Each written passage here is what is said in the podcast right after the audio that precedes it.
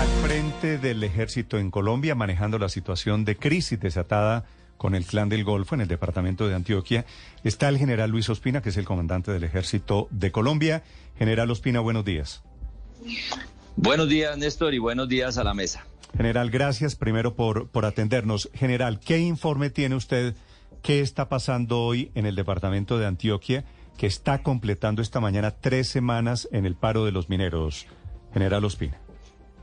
Bueno, recién terminamos un consejo de seguridad con nuestro presidente de Colombia el día de ayer. Estuvimos en Caucasia revisando precisamente todo lo que corresponde al desarrollo de este paro que finalmente, como lo hemos expresado en diferentes momentos y el señor presidente, el señor ministro lo han dicho, tiene una instrumentalización en parte de esa tarea, pero también tiene unas necesidades de organización y por eso el señor presidente ha propuesto una tarea de un distrito minero que está en cabeza del señor ministro del Interior. En lo que corresponde a nosotros es la tarea que hemos venido desarrollando, estar acompañando a la población frente a los eventos que se han presentado en las vías Hemos organizado nuestras caravanas con el ánimo de fortalecer precisamente el tránsito en las vías. Esto lo hacemos con policía y ejército, acompañados también de nuestra Fuerza Aérea mm. y lo propio en las áreas donde se encuentra la Armada Nacional.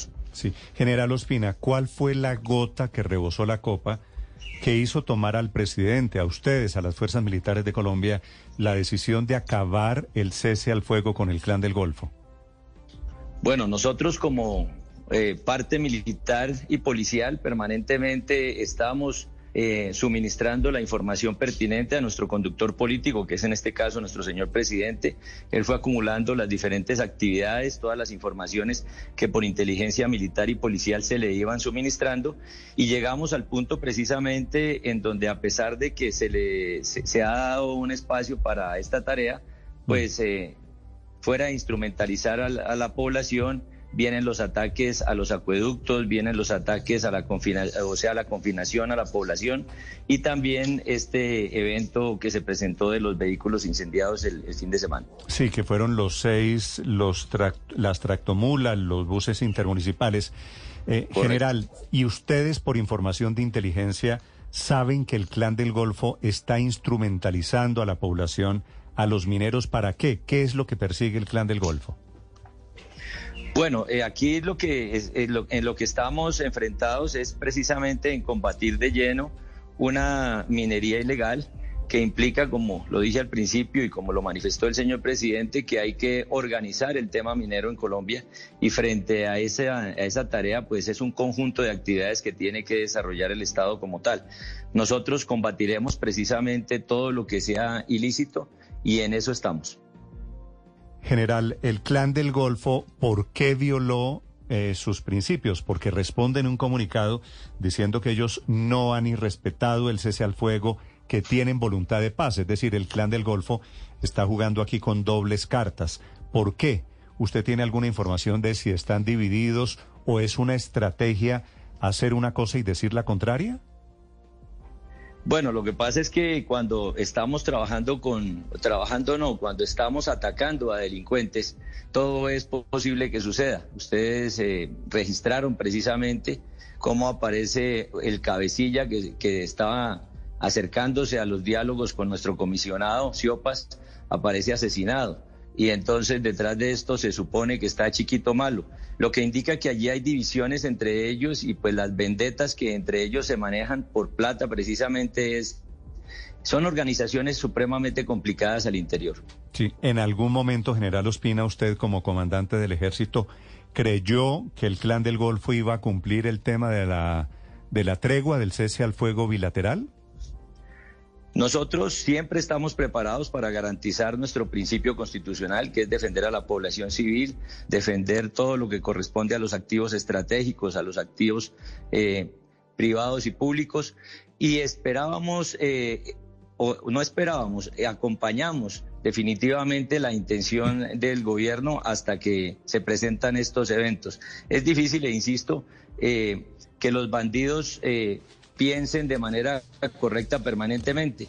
Ellos se ven afectados en sus finanzas y pasar de la ilegalidad a la legalidad, pues realmente en esas culturas no es fácil. Sí. General, en la práctica, en el campo, ¿cómo hacen ustedes para distinguir si son el ELN, las disidencias, las BACRIN, porque en esta zona del país, en Antioquia, pues están todos, allá están todos metidos. Entonces, ¿cómo van a hacer para respetar el cese unilateral o bilateral en un caso, pero para enfrentar a estos criminales en el otro? Sí, señor. Nosotros eh, normalmente estamos o tenemos codificado por inteligencia las ubicaciones de los diferentes grupos y allí estamos nosotros desarrollando nuestras actividades. A nuestra tropa le hemos dado la instrucción muy precisa de que todo lo que implique flagrancia es lo que se debe atacar y en ese orden de ideas lo venimos desarrollando. Sí. General, ¿en qué se traduce la orden del presidente Petro de ocupar los territorios en los que hoy hace presencia el Clan del Golfo en el Bajo Cauca? Eso que anunció ayer el presidente Petro, ¿en qué se traduce o qué significa para la gente? Es fortalecer y extender más la, presencia que venimos teniendo para lograr que se estabilice el territorio.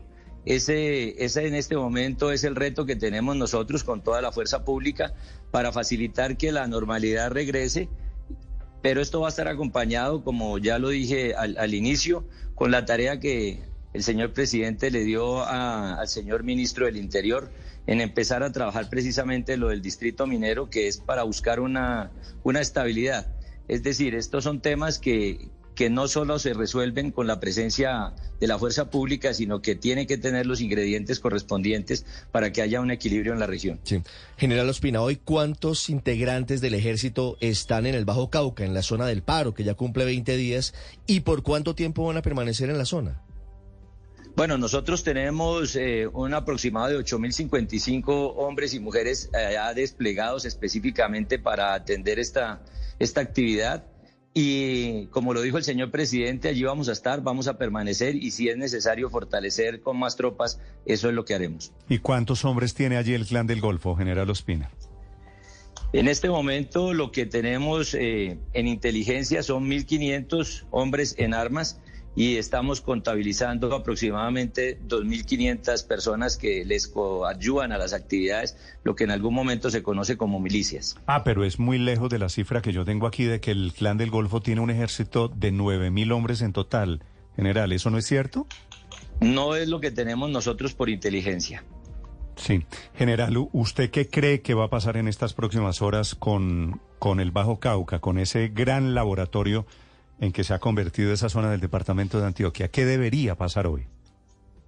Pues precisamente eh, usted ha, tocado una palabra clave que es el laboratorio. Algo así fue lo que se concluyó dentro de precisamente los, eh, la, eh, la verificación de todo lo que hicimos ayer y es fortalecer tanto la presencia del Estado como tal, como fortalecer la presencia militar y policial para que podamos llegar a estabilizar este territorio y para allá vamos. O sea, frente a su pregunta, la intención es que vamos a estabilizar el territorio. General, pero estabilizar el territorio significa o se traduce en que esos más de ocho mil hombres y mujeres que usted dice están desplegados están garantizando hoy, por ejemplo, la movilidad, el tránsito entre corredores en el Bajo Cauca antioqueño. Esa es la intención, sí señora, de eso se trata. Se trata de que la gente que está allí pueda empezar a retomar en donde no se ha logrado, porque en este momento solamente teníamos ayer un bloqueo que fue superado muy temprano. De resto, todo ha estado en, en relativa normalidad, porque hay la tensión y eso es entendible, pero el resto es buscar que la gente pueda estar tranquila en sus localidades. Sí, general, pero, pero fíjese, van tres semanas de este, de este paro. ¿Quién ganó el pulso, general? Porque lo que se disputaba ayer era justamente el control territorial. ¿Quién ganó este pulso? Yo no diría tanto del quién lo ganó, lo que sí nos tiene que quedar claro es que todos le tenemos que apostar a la legalidad, a la institucionalidad y por eso estamos allí y finalmente el, clan del Golfo empieza a, hacer comunicados y empieza a retroceder en muchas actividades y a replantear situaciones que es lo que precisamente tiene que estar, tiene que prevalecer la fuerza del Estado. Mm, general, usted como comandante del Ejército de Colombia, cree que fue un error declarar el cese al fuego con este clan del Golfo?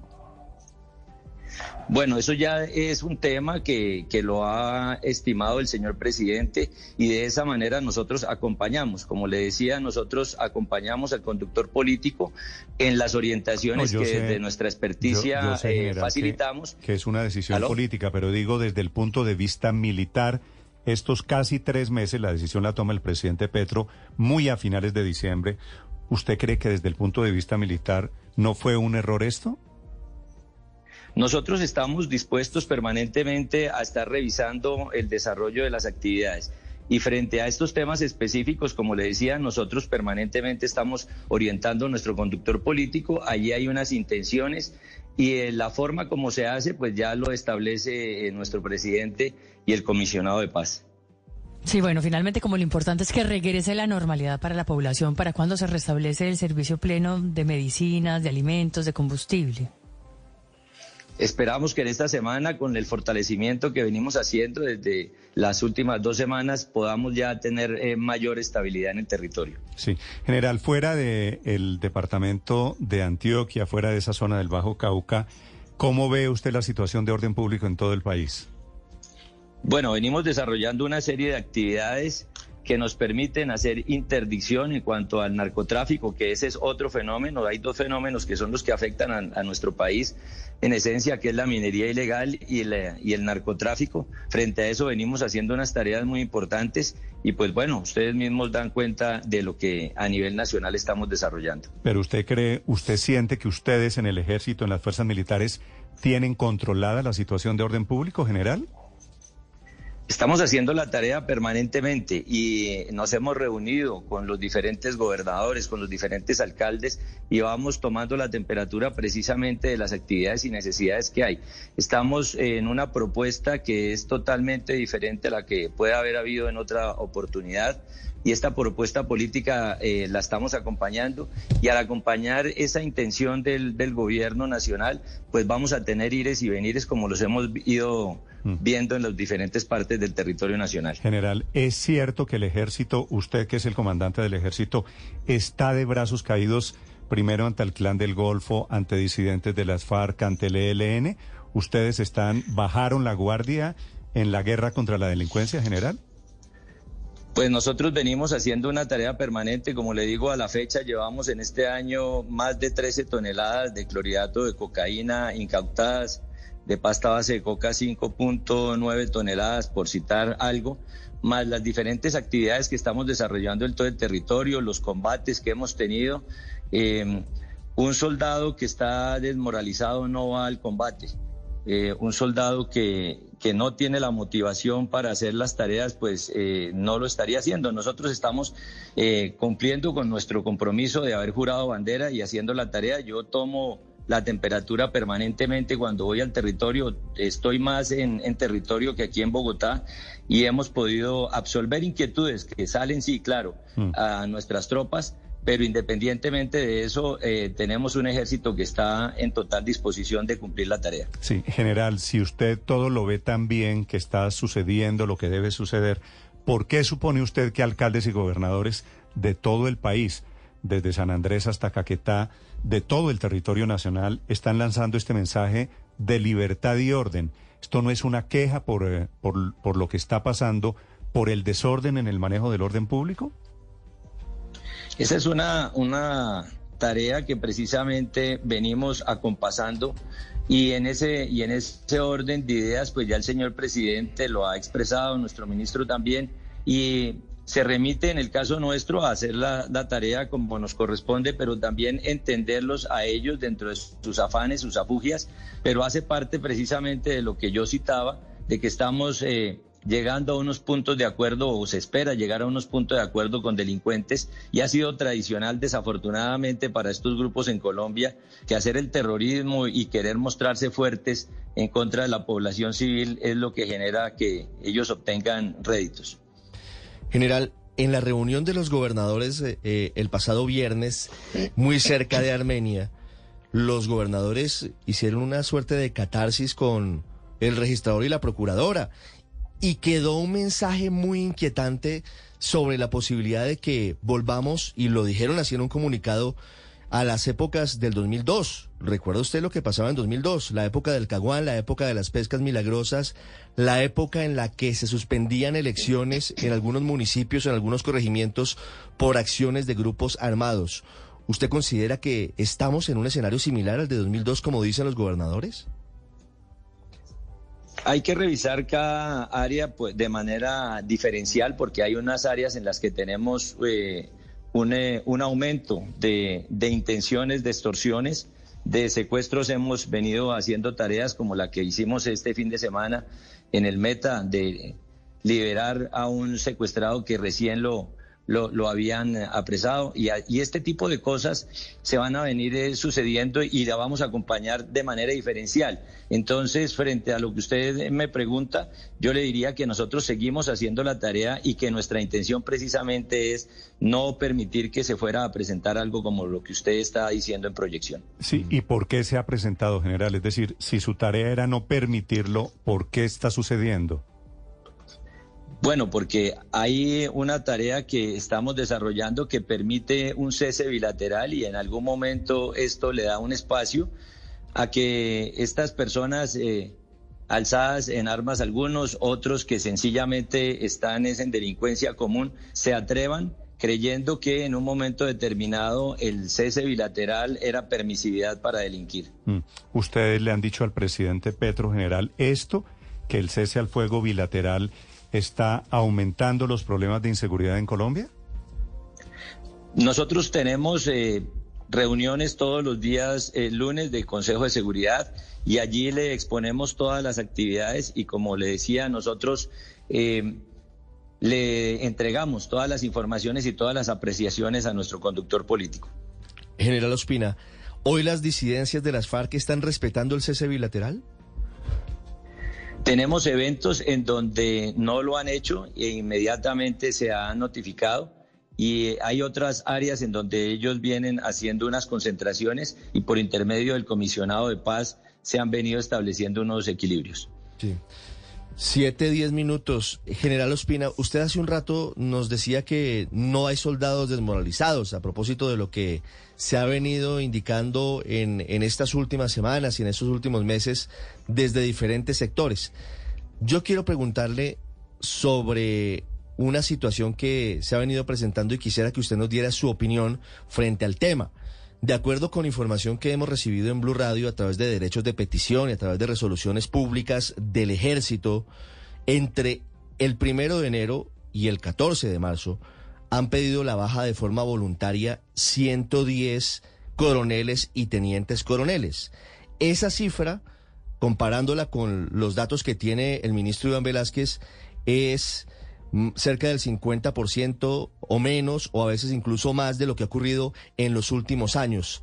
Esa actuación, e, ese desarrollo es normal, esa salida de más de 110 coroneles y tenientes coroneles en dos meses y medio de este año. Sí, señor, es la rotación de carrera. En el primer trimestre del año nosotros eh, tenemos un dato específico de 76 esa proporción en comparación es lo que corresponde, teniendo en cuenta que es que hay contingentes que son de diferentes tamaños. Y esto hay que revisarlo más al detalle y esa es la estadística. Para nosotros es algo que transita dentro de la movilidad de carrera y es algo que transita dentro de una institución que es piramidal, en donde quienes no son llamados a acceder al siguiente grado o al curso para el siguiente grado, pues necesariamente deben retirarse de la institución y eso es lo que hacen ellos dentro de una solicitud de voluntaria. ¿Ustedes no ven nada normal en estos retiros, general? No, señor, porque está dentro de las estadísticas precisamente que le comento, fuera de, de la solicitud que hacen por no acceder al siguiente grado, también hay por temas jurídicos, por temas de sanidad y por tiempo cumplido. O sea, es una cantidad de factores que hacen precisamente que permanentemente haya una rotación entre nuestros oficiales y suboficiales. ¿Qué cifra tiene usted, general, de los coroneles que han pedido la baja? ¿Cuántos?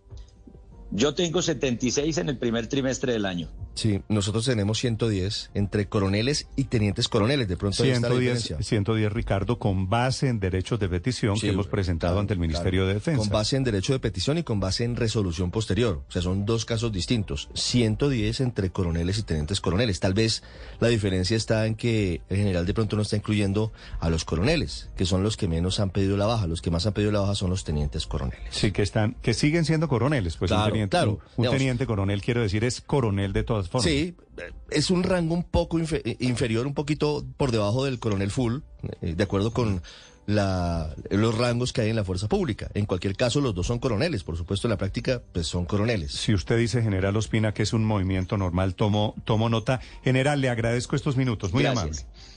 No, señora, ustedes muy amables. Gracias, general Quisiera, Ospina. si me lo permite, presentar un saludo muy especial de condolencias a nuestras familias de, de las personas que desafortunadamente perdieron la vida en el accidente del día domingo, en el accidente aéreo en Chocó. A propósito, general, sí, tiene, tiene toda la razón. Esta, esta eh, capitana, la capitán Juliet, 31 años, general Ospina, tenía una carrera ella prometedora dentro del ejército, ¿verdad? Sí, señor, es un desafortunado hecho y es una fecha que nos marca de manera negativa, pero quedará para la historia. Eh, es desafortunado el evento que se presentó, el cual está siendo motivo de verificación por toda la parte técnica para establecer qué fue lo que pasó. Y eh, la, la teniente García Cordero, desafortunadamente, pasa la historia como la primera mujer del Ejército Nacional que pierde su vida en operaciones. Un capitán, el capitán Jerez, la teniente García, dos sargentos. ¿Usted tiene ya claro qué fue lo que originó esa caída vertical, esa caída en espiral del helicóptero, general?